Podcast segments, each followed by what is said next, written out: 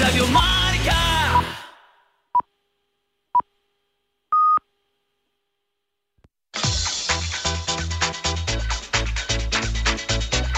Al límite, con Fernando Soria. Hola, amigas, amigos oyentes de Al Límite en Radio Marca. ¿Qué tal? Espero que bien, que estén teniendo un estupendo fin de semana y que disfruten ahora con qué? Con la tertulia Al Límite de Radio Marca, la radio del deporte. Y aquí estamos en el estudio número 2 de Radio Marca en Madrid con Víctor Palmeiro en la parte técnica y con Cristina Blanco en la coordinación y en la producción de nuestra tertulia de fin de semana.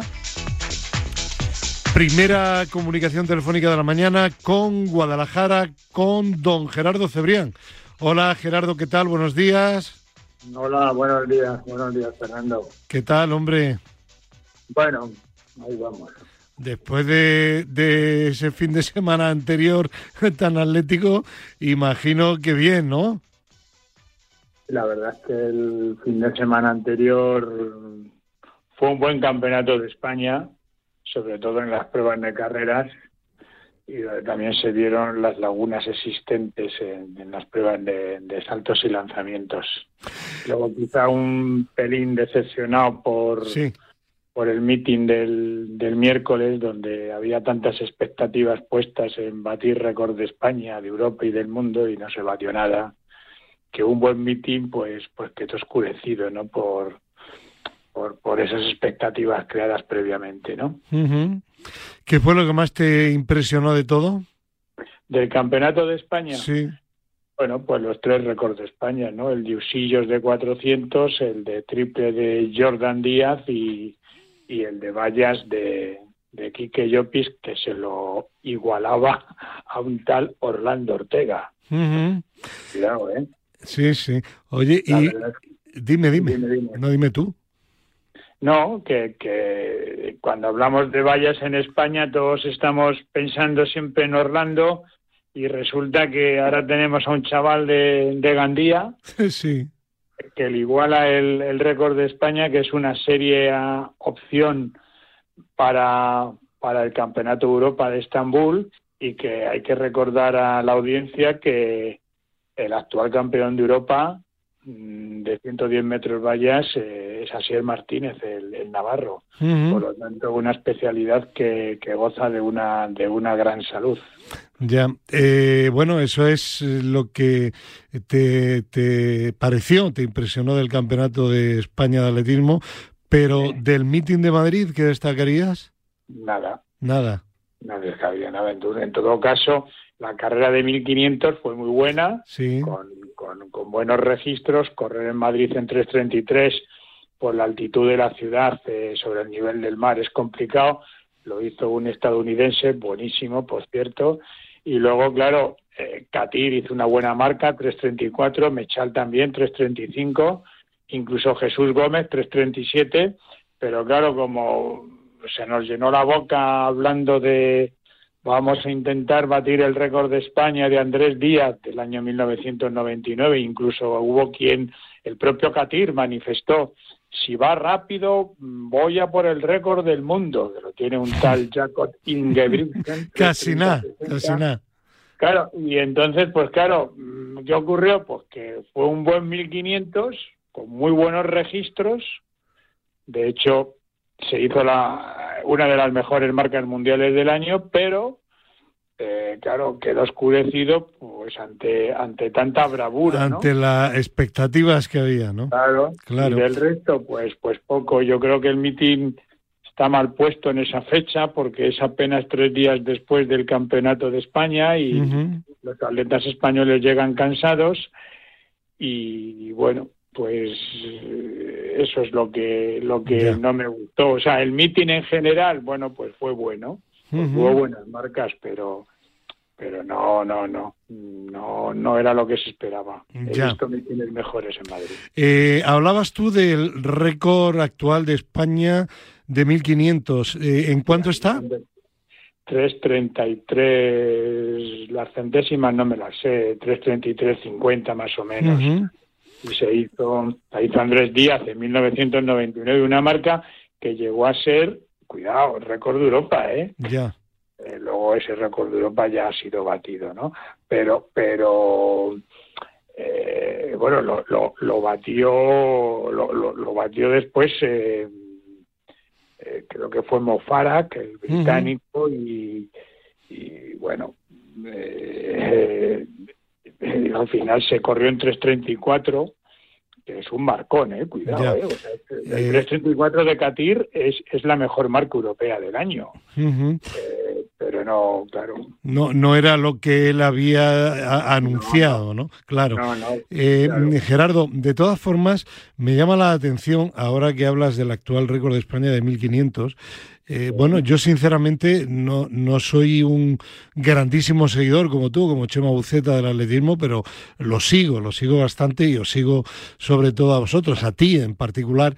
Y no sabía que el recordman de España era este chico y sinceramente no me acordaba ni de su nombre. Claro, es decir, es curioso que lo tiene alguien de los que no son míticos en el 1500 No. español de todos los tiempos, ¿no? No, no, claro, Andrés era un grandísimo corredor de 1500, llegó a ser medalla de bronce en un campeonato del mundo ese año 99, el Mundial de Pista Cubierta se hizo en Maebashi, en Japón, y él, él ahí fue, fue tercero del mundo, una carrera que ganó Gebre Selassie, eh, cuidado, y, y efectivamente, Fermín Gacho, por ejemplo, no tiene el récord de, de España de 1500 en pista cubierta, tiene el de aire libre, 328, cuidado llegó a tener, ¿no? Pero en cambio Fermín, claro, ¿qué ocurría? Pues que Fermín no se prodigaba mucho en pista cubierta. Pero sí, y de hecho a eh, Fermín lo que hacía en la temporada de pista cubierta era correr carreras de cross y como consecuencia de eso si hacía alguna prueba bajo techo era más larga del 1500, que es el 3000 y de hecho Fermín llegó a ser recordman europeo de 3000 en pista cubierta, pero en cambio en el 1500 eh, Andrés Díaz era el, el, que batió el récord. Bueno, Andrés, cuidado, eh, no tiene la fama de González, Abascal, Cacho, Estevez, pero de Reyes. esa medalla de bronce Sí. que te he comentado, Sí. fue cuarto en el Mundial de Sevilla. ¿eh? Bueno, bueno. Sí, sí, sea que- sí, sí, sí, que no es cualquier cosa. El Mundial de Sevilla que ganó Reyes Esteves, ¿no? No, no, fue bronce Reyes. El oro lo ganó un, un tal, Vale. Uno- un desconocido marroquí, de, Ya, creo ya. que se llamaba Hichan el Guerruj. Ya, ya, ya, sí, Cuidado, sí, ¿eh? un nombre, un nombre poco conocido, sí. Bueno, sigue siendo plumarquista mundial de 1500 y la milla, Buf, ¿eh? buf. Bueno, y, y sin trampa, ¿no? No, no, no, este, este iba, Este no. vamos, limpio, limpio, Vale, vale, limpio, vale. limpio, era un portento. Bueno, eh, voy a contar un pequeño secreto para los oyentes de nuestra tertulia Límite de Radio Marca y es que esta semana en el chat interno del programa Límite eh, Gerardo Cebrián, que normalmente cuando habla de medallas, de medallas acierta poco, cuando tiene que, que presagiar, acierta más de fútbol que de medallas en atletismo, sobre todo Porque cuando el ti- atletismo sé más. Sí. Eh, bueno, pues eh, hizo una pequeña apuesta personal. Si acertaba la selección española para el Campeonato Europeo de Pista Cubierta de Estambul, que va a comenzar el próximo jueves. Y si no me falla la memoria, acertaste absolutamente todos. Lo clavé, Sí, a sí, 29 sí, de sí. 29, ¿eh? Sí, sí, sí. Lo clavé. Cuéntanos el truco. No, bueno, a ver, hay unos criterios de selección y era cuestión de ir mirando prueba a prueba quién lo tenía y quién no. O sea, a ver, tienes que tener un, un buen conocimiento del atletismo, luego también tienes que tener un conocimiento de haber trabajado en la federación durante tantos años y conocer un, un poco la forma de, de hacer las cosas y, y bueno, pues fue un trabajo arduo, pero a ver, podría haberme equivocado en un nombre en, en- en el relevo 4x400 que había una duda de si llevar a uno u a otro. Bueno, me la jugué con uno, me la jugué porque tiene mejor marca, claro, y, y lo clavé. Y luego lo de las medallas, pues es que... eh, Es que te puede el corazón sobre No, no, la ver. mente. es muy complicado. Por ejemplo, vamos a ver, eh, existía la posibilidad de que el Real Madrid ganara en, en Anfield. Eh, sí, pero era menor que de perder. Pero no por 2-5. Claro, claro, claro, entonces, en atletismo yo cuando hablo, hablo de posibilidades de medalla. Claro, eh, y, posibilidades, bueno, ya hablaremos del europeo de, de Estambul, hay muchas. ¿Cuántas salen habla, habla ya del europeo. Bueno, pues, pues mira, por ejemplo, del europeo de Estambul, que como bien has dicho empieza el, el jueves que viene, tenemos opciones. En 400 tenemos un equipazo con, con, con Usillos como capitán del equipo y un 4x4 memorable. Pues ahí, ahí tienes dos opciones. eh, en 800 no va Mariano García, el campeón de Europa. Sí, el motorista. El de la moto, sí. Sí, sí, sí. ¿Por, qué? ¿Por qué no va? Porque no quiere. Ah, porque no quiere. Ya lo, ya lo comentamos en el programa anterior, no la apetece y no va. Bueno, sí, pues sí, sí, ya. Pero va Saúl Ordóñez, que ha ganado a Mariano García en el Campeonato de España. Pues ahí tienes otra opción. Ya son tres. En 1500 no va a Catir, porque tampoco quiere.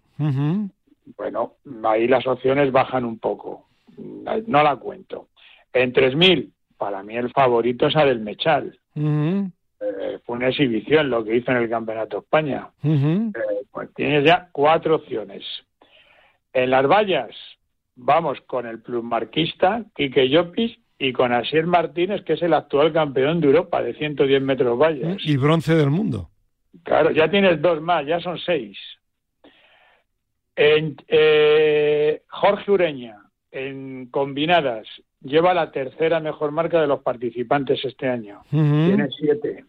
En chicas, aquí las opciones son menores. Eh, quizá la opción más clara es el 1500 con Esther Guerrero, ya son nueve. Y en 3000 eh, las dos Martas, García y Pérez. Bueno, pero estamos hablando de nueve, diez posibilidades. ¿Cuántas, hubo, ¿Cuántas hubo, perdona Gerardo, y ahora volvemos a lo que ibas a decir, en el anterior cinco? O cinco en Torum. A ver, el, europeo de pista cubierta es un abrevadero de medallas para España fantástico. ¿eh? O sea, es la competición que mejor se nota. Eh, cinco en el anterior. En este, un pronóstico. Claro, si, si hay 10 posibilidades, normalmente... La mitad. sí, entre un 45 y un 55%. Es decir, puede haber 4, puede haber 6. Vale, entre 4 y 6. Claro, 4, 5, vale. Y si, rompemos la pana, 7. Vale, tomo nota, ¿eh? le digo a Cristina Blanco que tome nota también. entre 4 y 6 medallas, pronóstico de Gerardo Cebrián. Sería, sería una, sería ¿Serán tres o serán siete? Bueno, pues, pues, también puede ser, porque, claro, el, el, relevo 4x4. Ya. Eh, ¿Quién te dice que no se cae el palo? Ya, ya, ya. Eh, es que este deporte... Oye, ¿y en concursos cero patatero? Ah, bueno, esa es la, la otra cuestión. Claro, llevamos 29 atletas, hemos dicho, ¿eh? 29. De los 29, y si no estás sentado, siéntate. ¿eh? 24 ¿Mm? de carreras. Vaya. Llevamos dos saltadores de longitud. Sí. Jaime Guerra y Iker Arochena. Eh, una saltadora de longitud, Fátima Diamé. Una lanzadora de peso, Belento y Mil y un atleta de pruebas combinadas que ya te lo he dicho antes, Jorge Ureña. Ya. bueno, el, único Jorge Ureña y porque no es un puro concurso, es decir, un puro concurso, algo que no influya el correr, claro. Claro, bueno, de hecho, de hecho Ureña tiene pruebas de correr, claro, las vallas del estatrón es una prueba de correr claro. y el y, el mil final, ¿no? Claro, claro, por eso digo. En definitiva, 24 atletas de carreras y 4 de concurso. Pues ¿Qué pasa? Qué te digo, aproximadamente el porcentaje 16%. Es un, es un, o sea, 16%, sí. Sí, sí, o sea, ¿qué ocurre? Pues qué ocurre con los con los con los concursos en España, saltos y lanzamientos, a lo mejor no se están cuidando bien. Porque, claro, eh, hacer un atleta de salto y hacer un atleta de lanzamientos cuesta mucho trabajo Tiempo. y cuesta mucho sí, dinero. Sí, sí, sí, sí, Y especialmente en lanzamientos, además, tienes que tener unos físicos que en España no abundan. Eh, y además hay otros deportes que se fijan en esos físicos, como puede ser el balonmano, Sí, ba- baloncesto, incluso. sobre todo, sobre todo el balonmano, Ujú. sobre todo el balonmano y, y el- incluso el voleibol también, ¿eh? O sea, y, y- y el baloncesto también, sobre todo para la gente alta, aunque no sea tan... Pero, claro, ¿y, ¿y qué ocurre? Pues que cuesta mucho dinero formarlos. ¿Y qué ocurre?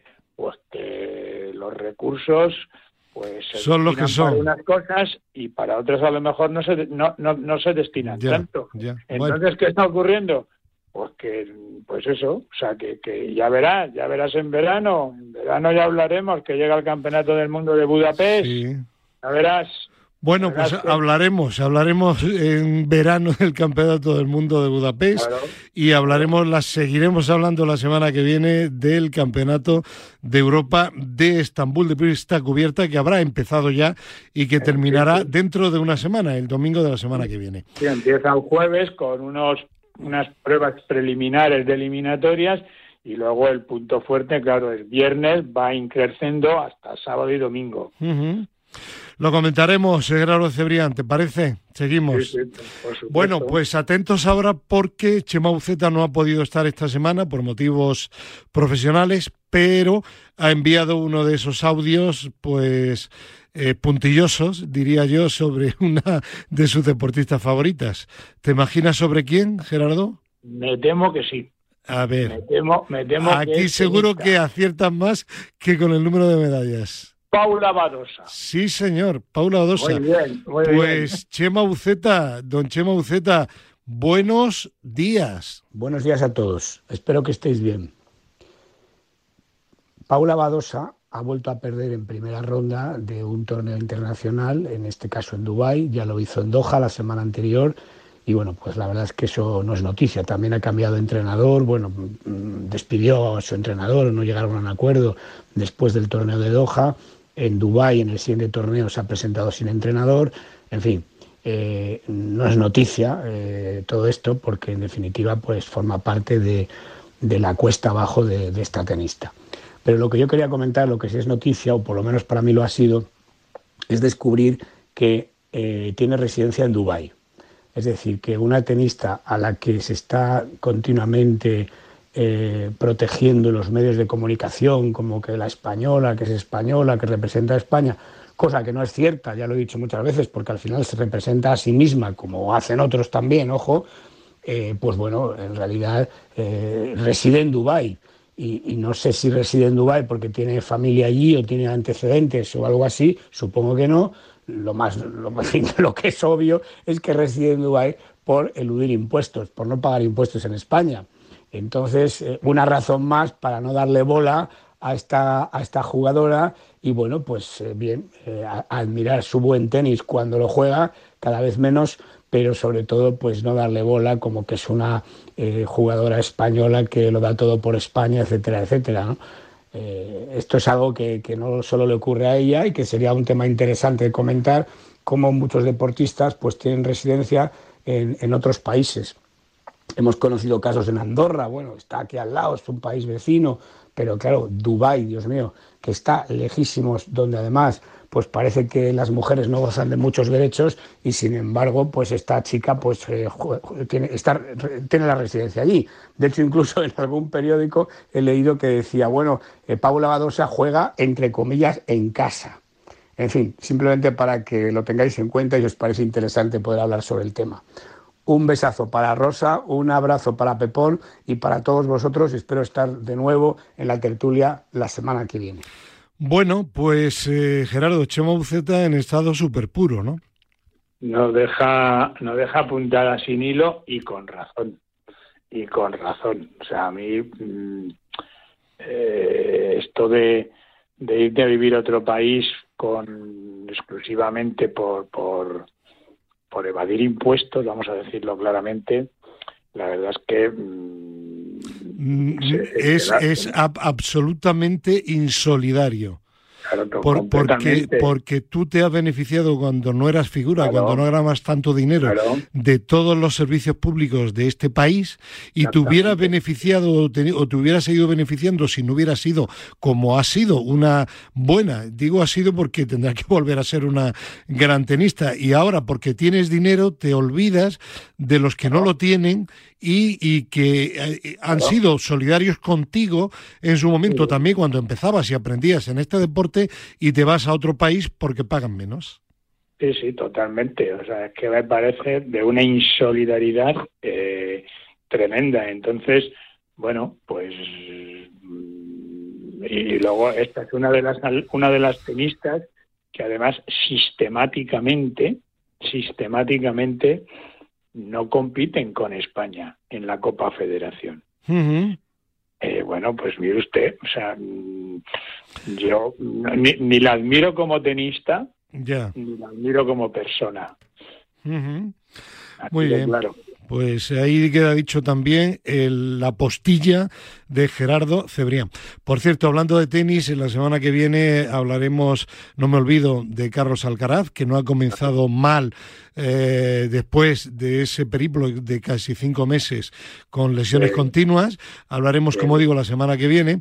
Y además, si está Chema Buceta, que parece que en principio sí, pues de unas declaraciones recordarás, eh, Gerardo, que aquí en algún momento, hablando de Carlos Alcaraz, sobre todo Chema Buceta, y estaba ahí de acuerdo, pues tú y yo también, incluso en su momento José Luis Llorente, de que este chico había pegado un bajón desde que consiguió el número uno y el el, Gran Slam de, el, máster de Nueva York. Y posiblemente hablamos de que era muy joven, de que estaba en demasiados eventos publicitarios, comerciales y que eso evidentemente a este nivel pues que beneficia poco. Bueno, pues hay una declaración muy interesante de su entrenador Martínez Cascales, el murciano, el que le llevó a la élite, aunque aunque luego pues tenga a otros entrenadores, ¿no? Eh, que están también con él, pues dice que efectivamente parte del bajón se debe y que lo ha reconocido y lo ha, tenido o lo va a tener en cuenta ya para el futuro, pues que ha perdido un poco, perdió un poco la brújula eh, con tanto éxito y no supo decir que no a una serie de homenajes a los que a lo mejor no tendría que haber acudido. muy interesante. ¿eh? Dichosos, homenajes. ¿eh? Sí, sí, sí. Dichosos homenajes eh, pasó algo parecido, ¿eh? Con, mira, además es curioso, ¿eh? Alcaraz es murciano, ¿verdad? Sí. Pues mm, hemos hablado de Mariano García. Mariano García, el de la, moto, campeón del mundo en pista cubierta, campeón de Europa al aire libre. El europeo de aire libre se hizo después, recordarás, del Mundial de Eugene. En el Mundial de Eugene, Mariano fracasó. Sí, ¿Y sabes por qué? porque después de ser campeón del mundo en pista cubierta en marzo, tuvo un mes de homenajes. Claro, claro. Eh, a ver, mm, bien, eh, rindamos pleitesía a nuestros deportistas.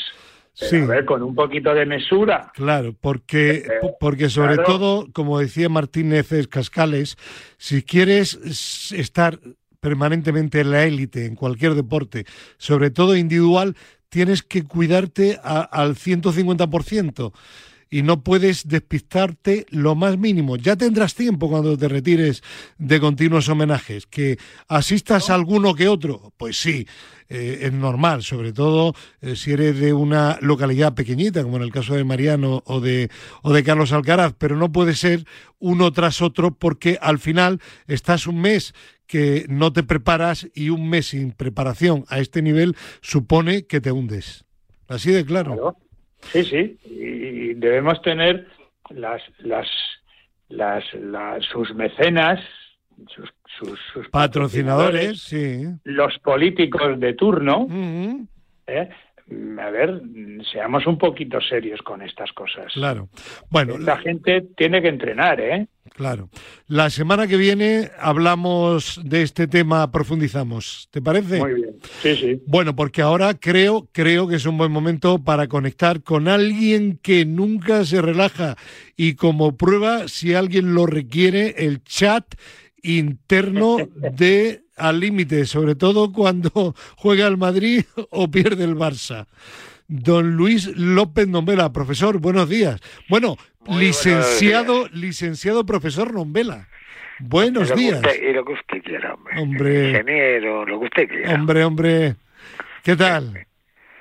Pues muy bien, muy bien, muy El contento. chat anda echa humo, ¿eh? Porque A ver, gana el Madrid, pierde el Barça, pues vaya, vaya, No, vaya. no, no, no, ¿Cómo que no, no? no. ¿Cómo que no, Gerardo? Profe, estaba a a punto, estaba a punto de mandarle una foto. Sí. Es un, una foto del Nou Camp que pone se alquila martes, miércoles y jueves. Ya, Son claro. los días que se Días la europeos. Champions y la Europa League. Claro, claro. En ¿Eh? fin. Bueno, Pero no, pero no he sido malo, no, preferido. no, no, no, no seas malo porque ya si echa humo ya se incendia el chat. Don Pedro y Calvo, que están muy tranquilitos porque el Atlético de Madrid no está en Europa, así que únicamente respira y no siempre de fin de semana. Don Pedro, buenos días.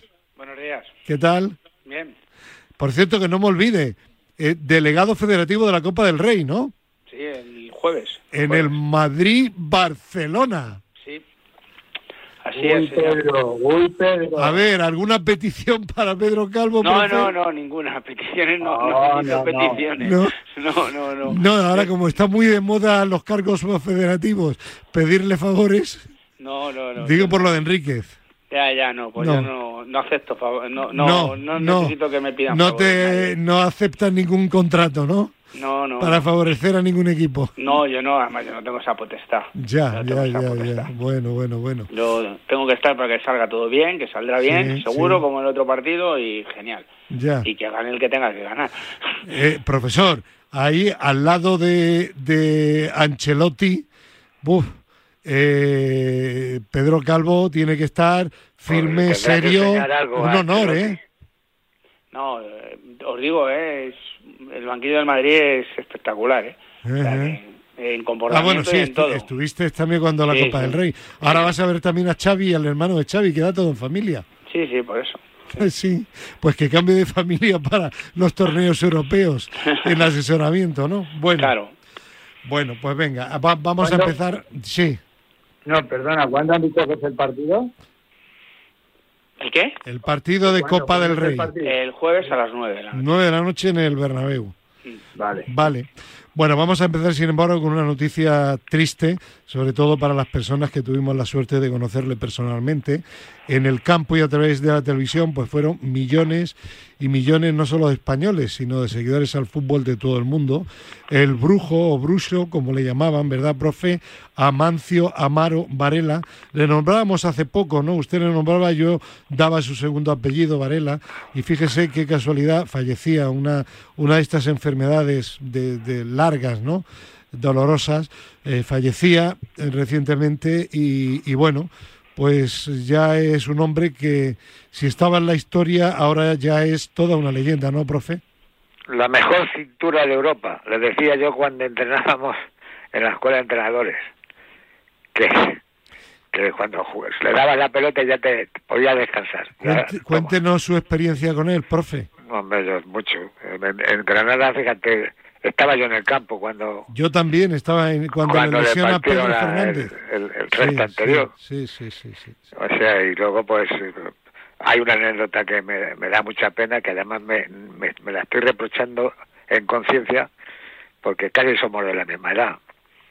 Y recuerdo que un día le vi fumando un puro que en el campo del Santana Sí, y digo, el tabaco malo es malo, el tabaco mata, mata. Y dice, y me dice él, Mm. porque era un cachondo, y me dice, sí, pero yo no tengo prisa. Es no, dice sí, pero poco a poco. Y yo no tengo prisa. Mira por dónde coño me ocurre esto. Y me da hasta angustia de, pensar en eso. Ah, gallego, pero con un humor fino increíble. Uy, tenía resaca. Sí, y, además, y además una, una persona, como he dicho, tuve la suerte de, conocerle, primero en su etapa profesional, hay menos, pero posteriormente en el Mundial de España de 1982, él era el comentarista de los partidos de la selección española para recién estrenada Antena 3 de radio eh, la que tuve la suerte de, estar y acompañar a José María García durante todo el campeonato del mundo.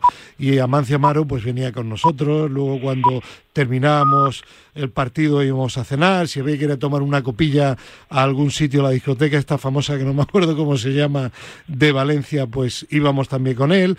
Y era una persona absolutamente campechana, nada, nada, nada eh, al, eh, subidita de tono, todo lo contrario. Y bueno, luego posteriormente jugó en el equipo de fútbol sala de José María García y bueno, seguí entrevistándole en la radio. Eh, también en su etapa de entrenador del Real Madrid. Eh, él quizá le llegó demasiado pronto el puesto. el Real Madrid no estaba en el mejor momento a nivel de plantilla de su historia. fue una temporada, recordaréis, dura en competición europea, donde hubo luego donde las famosas remontadas en el Estadio Santiago Bernabéu. No, tuvo suerte y le, tuvo que sustituir a mitad de temporada Luis Molomni, que luego consiguió el título de campeón de Copa de la UEFA con el Real Madrid. ¿no? Y ahí sí que lo pasó mal, no era el Amancio alegre, el Amancio extrovertido, pero sin embargo tremendamente afable, abierto con los medios de comunicación. En definitiva, un grandísimo jugador eh, y una extraordinaria persona, sí. Sí, señor. Eh, Pedro Gerardo, ¿habéis tenido, tuvisteis la suerte de conocerle personalmente o no? Yo no, yo por desgracia no. Yo sí, yo sí. Yo lo conocí a través de Pedro de Felipe. Sí, sí. Otro fenómeno, sí, sí, Era, era, bueno, éramos vecinos eh, y, le conocí a través de él, ¿no? Yo iba bastante a Bernabéu en aquella época y... Qué raro. Tuve la, sí, sí. y tuve la suerte de conocerle y bueno, a ver, yo era era muy pequeño, ¿no? Era un crío, ¿no? Bueno, eh, sí que tuve la, la, y además es uno de mis, jugadores favoritos. Sí, sí. Él, él eh, quedó muy tocado de su corta etapa al frente del Real Madrid, del primer equipo. Subió al primer equipo porque él fue el que el que creó, el que inventó la quinta del buitre con, con el Castilla, eh, donde hizo el equipo B del Real Madrid, con el que hizo una temporada extraordinaria. Y él, él, él, quedó campeón. Sí, sí. Ese equipo quedó, quedó campeón. Y él, él luego, después del palo que se llevó en el Real Madrid, ya no, no cambió mucho el carácter, se retiró de los banquillos. Fue una, una experiencia, ¿verdad, profe? Muy traumática para él, muy dura. ¿eh? Pues algo le pasó, pero también también tuvo unos, unos negocios. Sí, tuvo, tuvo problemas también durante esa etapa con Jorge Valdano. Recuerdo en, en Milán cuando, cuando pierden 2 a 0, luego aquí le remontan 3 a 0 que Valdano se lleva a Butragueño a conocer a Menotti. Ah, él, él se entera a través de Antena 3 de radio de que se ha ido. Todo eso lo sé. Hubo, en la habitación donde estaba Juanito. Sí, Lozano, sí, sí. Y, Lozano y Butragueño también. Butragueño también estaba en la habitación. El, buitre iba a la chita callando, pero el buitre la mataba callando. Se apuntaba a un bombardeo, sí. El buitre, sí. Sí, la experiencia no fue en absoluto buena, ¿no? Bueno, pues don Amancio Maro, que ya está arriba, pues con grandes ídolos de este deporte, seguro que se va a encontrar y abrazar, como Pelé, con el que coincidió en Maracaná en un partido de Brasil contra la selección FIFA, resto del mundo. Allí estará también con su gran amigo Alfredo y Estefano, con Paco Gento. Bueno, pues desde allí seguirá el mundo del fútbol, no tengo de ello la menor duda. Bueno, y qué casualidad que coincidió con el fallecimiento el partido del Real Madrid en la Champions frente al Liverpool con una de las, yo diría, no sé si la peor derrota de Liverpool en Champions en su casa, pero una de las peores en cuanto a más abultadas, sin lugar a dudas. Eh, sinceramente, ¿esperabais alguno de vosotros que pudiera producirse ese resultado y además con ese excelente juego del Real Madrid en la segunda parte? Parece una cosa, un milagro. 0-2, o sea, 2-0, nada más empezar el partido, a, a, a, los 14 minutos. Y resulta que, fíjate cómo se le dio la vuelta a eso, ahí parece que hay magia, o que hay dioses en el fútbol también, o... pero chico, yo esto no, no me lo podía yo esperar. Uh -huh. no, yo tampoco. Yo, bueno, que había la posibilidad de ganar o perder, pero hombre, un 2-5 eh, oh, Algo te, puse por ahí por el chat, ¿no? Te confirmo que, que el, a, al Liverpool nunca le habían cascado cinco goles en Champions en casa. Uh -huh. Lo confirmas. Sí, claro. Sí. Fue, fue... Eh, lo que tienes que darte cuenta que el Madrid los tiene claro, a todos amenazados. Eh, o sea, Pedro, si no me falla la memoria, después del Real Madrid y del Milán, el Liverpool es el que tiene más Copas de Europa, ¿no? Es decir, que no es cualquier equipo en esta competición. Seis. Seis. Seis. Sí. Seis, hombre. Y siete el Milan, ¿no? Sí, siete el Milan, sí, sí. En, en, el otro día... Y en- 14 el Real Madrid. Y el Bayern, el Bayern creo que también tiene seis, me parece. Sí. Bueno, pues el tercero con el Bayern de Múnich. Es decir, uno de los ¿eh? Cuatro, seguro. uno de los cuatro grandes, eso seguro, uno de los cuatro grandes de todos los tiempos. Pedro, tú que no hablas con el corazón, a ver, ¿qué sucedió? Digo porque Bueno. no eres madridista, vamos. No, pero no es cuestión de corazón. A mí me gusta que gane el Madrid cuando juega con equipos extranjeros. Una cosa es Ah, no ser del Solo Real con Madrid. extranjeros. No, hombre, no, una cosa no Sí, es ser del. Real Madrid, pero otra cosa es ser antimadridista. Y yo no soy antimadridista, ni mucho menos, vamos. Lo he dicho muchas veces y lo sigo diciendo, o sea, eh, lo tengo muy claro. Eh, vamos a ver, yo, como hizo el profe, yo vi los mensajes del profe nada más empezar el partido y claro, digo, uff, porque el profe ya decía, no me gusta Sí, nada, no me el gusta profe nada. con el 2 a 0 decía. Claro, no me gusta nada textual, esto. Qué mal día este Ah, para el esto, fútbol. claro. sí.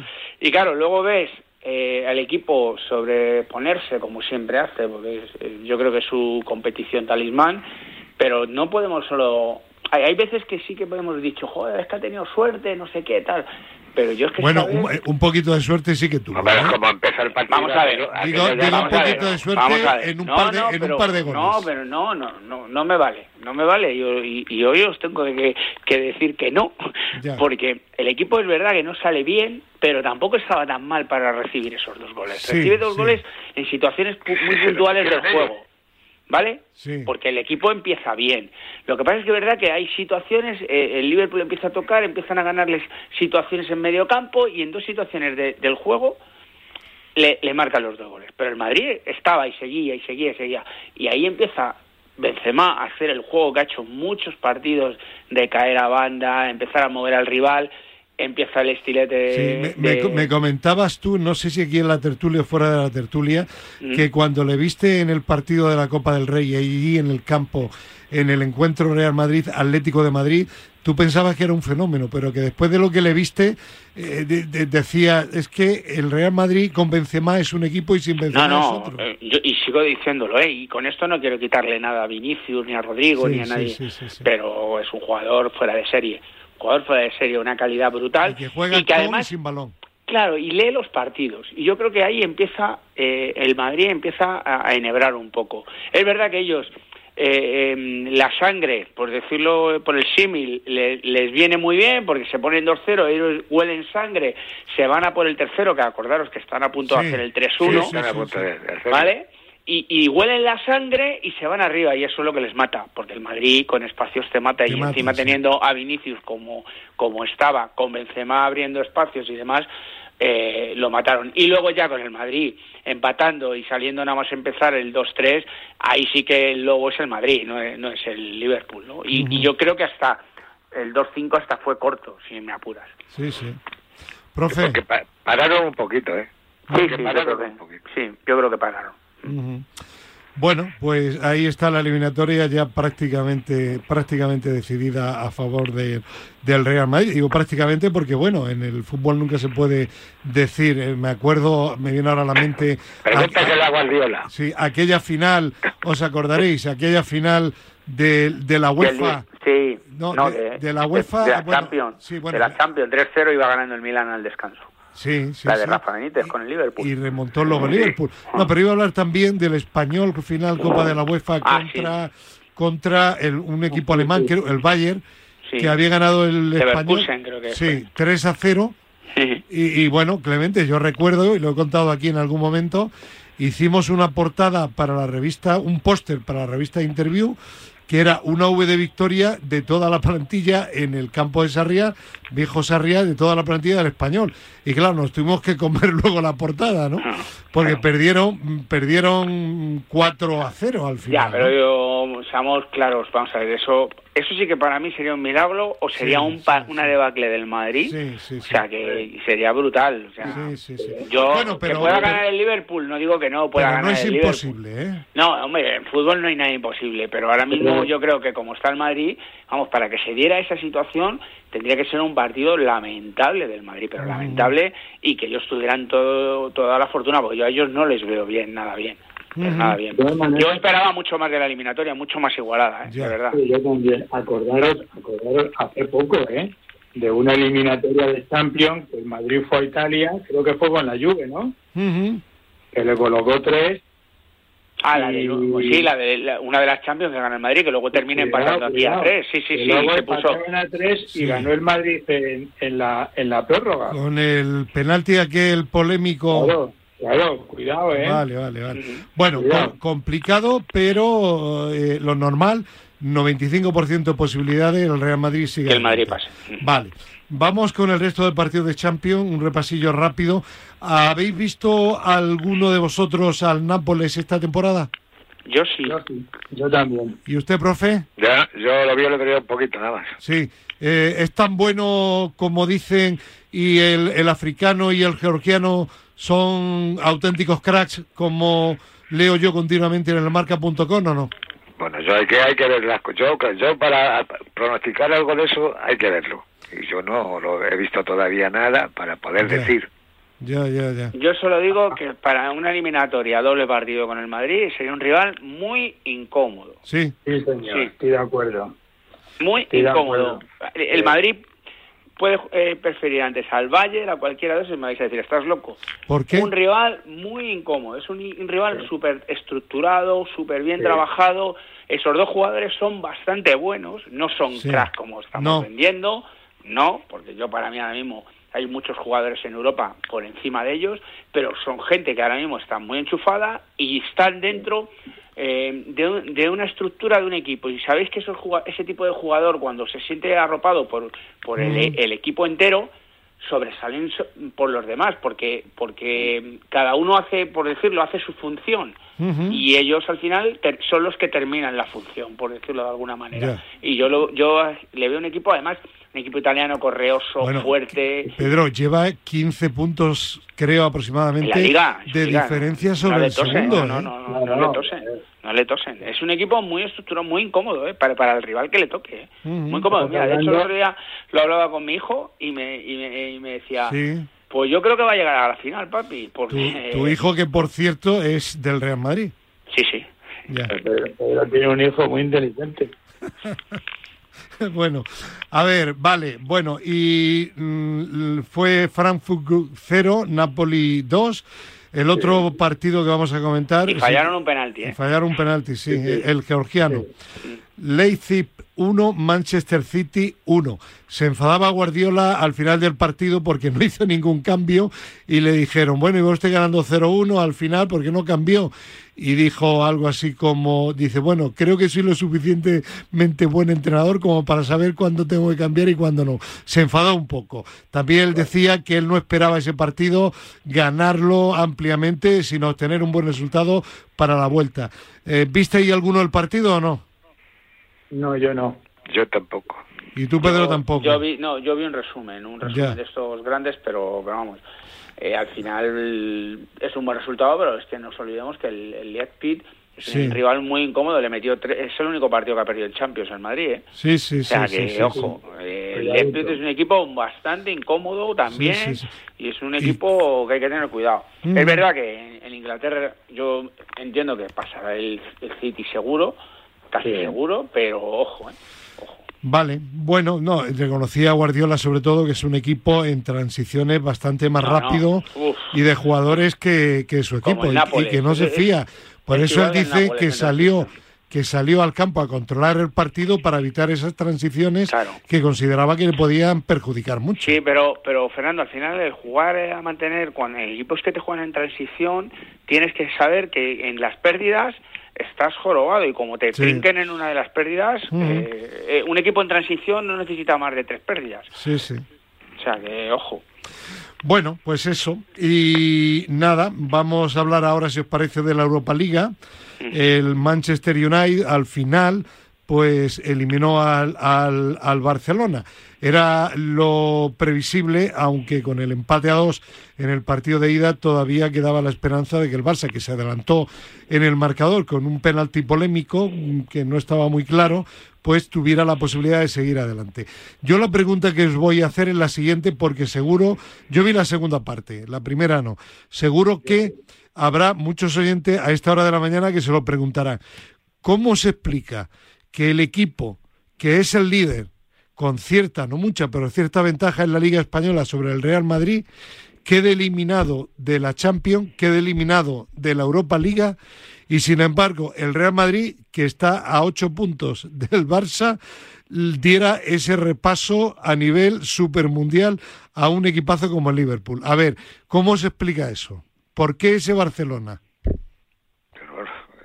Hablan del Real Madrid y hablan... No, hablo, que estoy comparando, quiero decir Ah, que no se explica que el Real Madrid, que va en la Liga Española por debajo del Barça, de ese recital y que luego el Barça quede eliminado de Champions y quede eliminado también de la Europa Liga. ¿Qué, explicación tiene eso? Porque a, a lo mejor han, han estudiado un poco contra quién iban a jugar en, No creo, en, no. en Inglaterra. No, sí, por, ahí- por ahí van sí. los tiros, Fernando. Sí. Por ahí van los tiros. Ahora entraré yo. No, pero por vamos ahí a ver, vamos a ver, vamos a ver, que eso venga, hay que entender. Venga, pues, yo, como no entiendo y lo reconozco, No, no, hable, profe. Es que claro, sois periodistas Sí, y habláis, y habláis, Venga. pero habláis de oído mucha gente. No, no.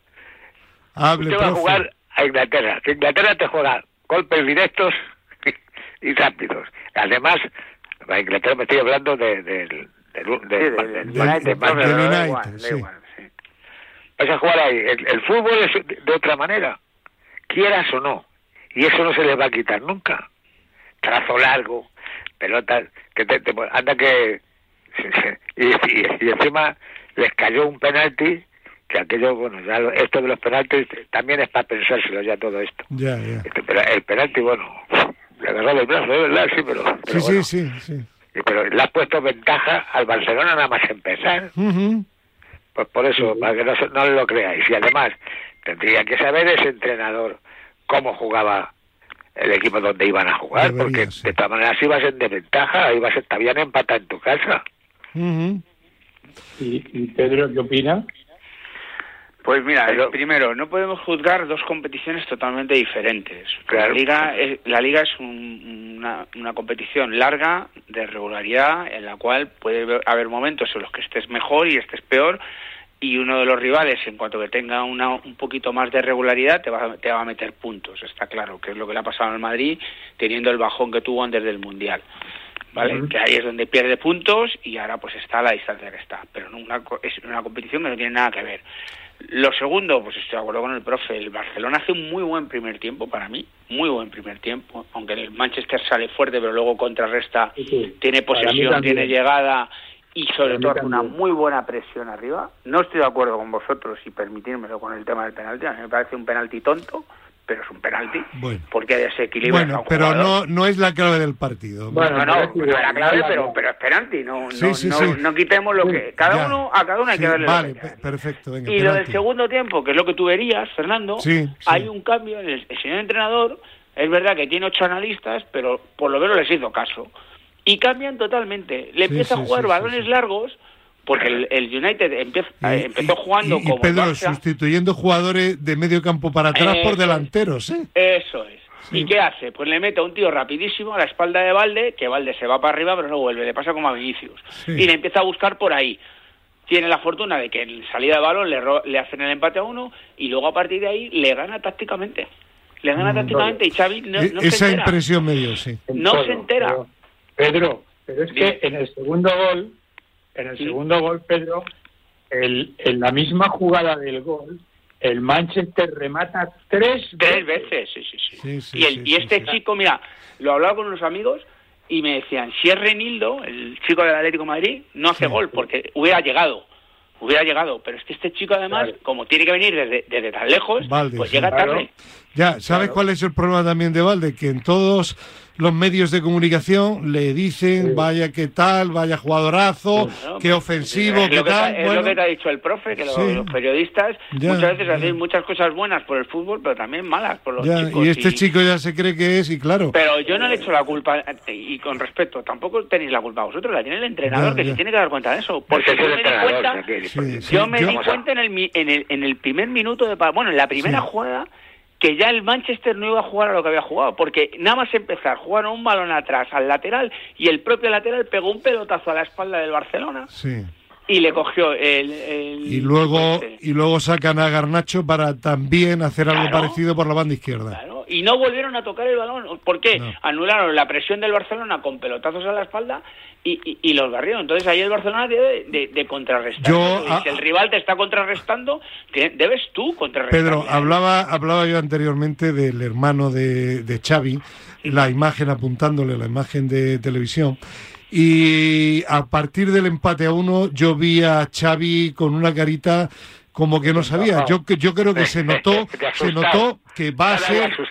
Claro, que va a ser, profe, un gran entrenador y que ya es un buen entrenador, pero que todavía le falta muchísima experiencia, ¿no? Como tiene, como tiene el, el holandés, que por ejemplo, con un equipazo que tenía después de eliminar, por ejemplo, al Real Madrid, cae en semifinales cuando no se esperaba contra el Tottenham en semifinales de la Champions. Y todo eso al final, pues va haciendo que te vayas curtiendo como entrenador. Sí, digo pero yo. lo que no se puede, Fernando, es morir por un modelo de juego. Claro, claro. Cuando el rival te ha contrarrestado tu modelo de juego, el Madrid Sí, lo hizo sí. el otro día también, Sí. en, en Liverpool. Bueno, sí lo ha, lo, ha, lo ha dicho en ruedas de prensa Ancelotti.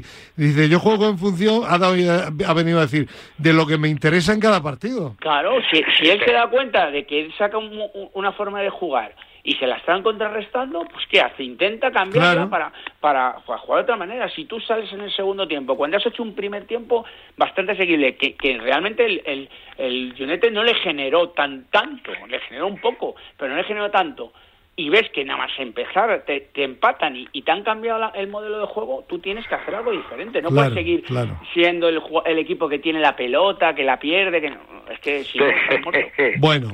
Duermen las eh, cabras. profe, ¿quiere usted añadir algo más de este tema para seguir No, nada, adelante? nada, que, que hoy he visto que la gente entiende un poco de fútbol. Vale, muy bien, me alegro. Bien, ya que estamos con el Barça, bueno, de Enrique Negreira, el culebrón, No, eh, no, que esto, esto va a seguir. poco nuevo, ¿no? te lo di- que te lo dije, Gerardo. Sí, a seguir. ¿hay algo que queráis comentar Sí. en particular? Sí. Y el, el viernes saltó la noticia, ¿no? Sí. El viernes ¿Cuál- cuál de la ellas? noticia de que el, un, un, árbitro en activo Sí. del bar, Estrada, ¿no? Ah, sí. se ha querellado mm, contra, contra los Negreira. Sí, sí, sí, sí, sí, Algo sí. será, ¿no? Ujú. Sí, pero Estrada, Estrada es catalán. Es catalán, sí, Sí, sí, sí, sí, sí, catalán, sí, sí, sí, sí, sí. Estrada es catalán. Sí. Pero es, pero Pedro, eh, confírmamelo. Tan activo, es uno de los Sí. árbitros. Sí, sí, sí, sí, sí, Estrada es el, el árbitro, bueno... eh, Se ha querellado porque dice que ha puesto eh, en duda la actuación del colectivo arbitral. de los- Claro. Claro. La honor- honorabilidad de los jueces árbitros. Claro, yo creo que está eh, eh, lógicamente también eh, instruido desde el Comité Nacional de Árbitros, pero me parece lógico, me parece muy lógico. ¿Y quién mejor que protestar que un árbitro en activo? Ujú. No, no, está Claro. claro. Que quitar, mira, los árbitros había que quitarlos. Solamente que, que y el y el, el VAR también.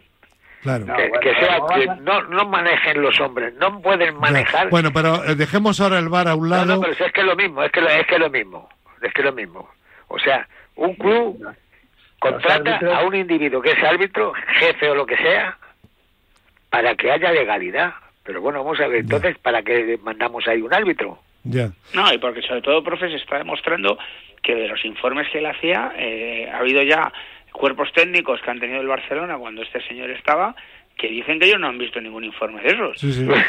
Valverde lo ha ¿no? dicho públicamente, sí. Ah, y no, y el del argentino, el de. eh, ¿Cómo se llama? El- sí, el de Martino, el segundo de Martino, Martino también ha dicho también. que él, que él no, que él no ha visto ningún Yo, informe de eso. yo únicamente, me, yo, me vais a permitir un comentario muy en la línea de lo que dije la semana anterior, muy breve. En primer lugar, que eh, esto no va contra el Barça, que es un equipo eh, grandísimo contra la afición del Barça. Es un problema de directivos. Yo no me creo que haya influido lo de Enrique Negreira en los resultados favorables a favor del Barça, ni mucho menos, pero pero lo que sí es absolutamente inadmisible es que un vicepresidente del Comité Técnico de Árbitros, siendo vicepresidente, esté cobrando de un club, esté cobrando además por informes de un club, eso es eh, todo, ¿desde ilegal del todo y que el señor Laporta que no salga ahora diciendo que si tal, que si cual, que él no estaba, porque los informes durante su etapa anterior estuvieron y ¿no? tú lo desde que el no puedes, 2003, claro, desde el y 2003. tú, y tú, como presidente, lo que no puedes es pagar dinero a la empresa del vicepresidente del comité de árbitros que tiene que nombrar a los árbitros que te van a pitar. Eso también es ilegal. Y si al final, como dije también la semana pasada, resulta que es por unos vídeos o no sé qué o no sé cuánto, que no se lo cree nadie, eso no sirve para nada. milongas. Luego tienes que son- dimitir por haber gastado un dinero que no tenía que haber gastado como administrador de un club que es el Barcelona, puesto que el dinero no es tuyo. Claro, Que cuando Es vienen los árbitros pa- para llevarlos al campo y todo eso, pues toman regalitos, no sé qué, lo que hacen es lo que hacen. Y eso, y eso no es de ahora. Profe, Es profe, tremendo. profe, Es eso ahora, y se lo aseguro, ¿eh? eso ahora no se hace. Antes se hacía, ahora Sí. no se hace. Bueno, pero si a mí... Se lo si aseguro, sé- profe. sí, Vamos a ver, para tener contento a alguien hay que, hay que untar. Si aquí hay que untar para todo. Y que, que, que yo, yo lo que le decía la semana pasada, yo no me creo que los árbitros hayan cogido dinero Yo tam- y si, yo y si la Guardia Civil lo descubre, pues tendrán que... Pero- bueno, en, al- vamos vamos alguna en vamos alguna época sí que hubo. Bueno, pero a ver, vamos a ver, y. Pero eso- eso actualmente, está grabado. actualmente yo, yo estoy convencido de que no. No, no, actualmente Una ya, te lo pregunta. di- te- vamos, te lo digo yo. Mira, yo ahora Pero- en los partidos de Copa tengo que salir a recibir a los árbitros. Los árbitros vienen en sus coches particulares, alquilados, los que vienen en avión vienen en coches alquilados y los que no vienen en sus coches particulares propios. Y vienen los cuatro juntos de haber estado en el hotel que hayan estado, están aparte, nadie del club les va a buscar. Nadie del club les va a buscar y nadie del club les recibe, les recibimos nosotros. O sea, yo quiero te decirte- creo, ¿eh? Pedro, Quiero yo te decirte, creo, y ¿eh? están al margen de todo. Tengo, publiqué yo en su, habla Gerardo. No, a ver, pero entonces yo pregunto, ¿para qué Cuyons, hablando en catalán, ver, ¿Cómo se nota? ¿Cómo se te nota a ti también? para, para qué contrataron los servicios de este señor por un montante de 7 millones de euros? Yo sé por dónde vas y creo que tienes razón. Ya. Pero al final hay que demostrar. Ya, pero, pero, lo- pero ahí está la segunda parte que yo comento, Pedro. Si te ha gastado 7 millones de euros y no lo justificas ese dinero que te ha gastado, tienes que dimitir por haber tirado 7 millones de euros por Claro. nada. Y, Claro. y me da Porque ¿qué vas a decir? ¿Que has ganado dos ligas por lo que te han favorecido los árbitros? Y ¿En me da el informe o, o Claro, cómo? claro. y me da derecho a mí a pensar mal. Que no, no, totalmente, Gerardo. Porque y no y viéndolo de esa manera, viendo de la manera que tú estás diciendo es, ¿por qué, o, o Fernando, eh, al final, ¿por qué gastas 7 millones en, en informes de los árbitros? ¿Pero ¿Para qué? ¿7 ¿Pero millones para de qué? euros? Una de dos, o eres un corrupto o eres un pésimo administrador. Sí, sí, ¿eh? sí, sí. Algo hay ahí, algo pasa. sí, sí. Entonces, bueno, el Consejo Superior de Deportes, por boca de su secretario de Estado y presidente del, co- del Consejo, ha dicho que efectivamente la vía deportiva está agotada, pero se puede, eh, se puede abrir una vía penal. Sí, bueno, de- la, la vía penal está Sí, abierta pero, ya. eh, pero ¿por qué no? ¿Y por qué no lo paró, no paró la ley del deporte hace unas semanas? Ya. Sí, porque ¿quién era el directivo que estaba, Ah, el director amigo. general del Ah, Consejo amigo. De Ya, amigo. Deportes? Amigo.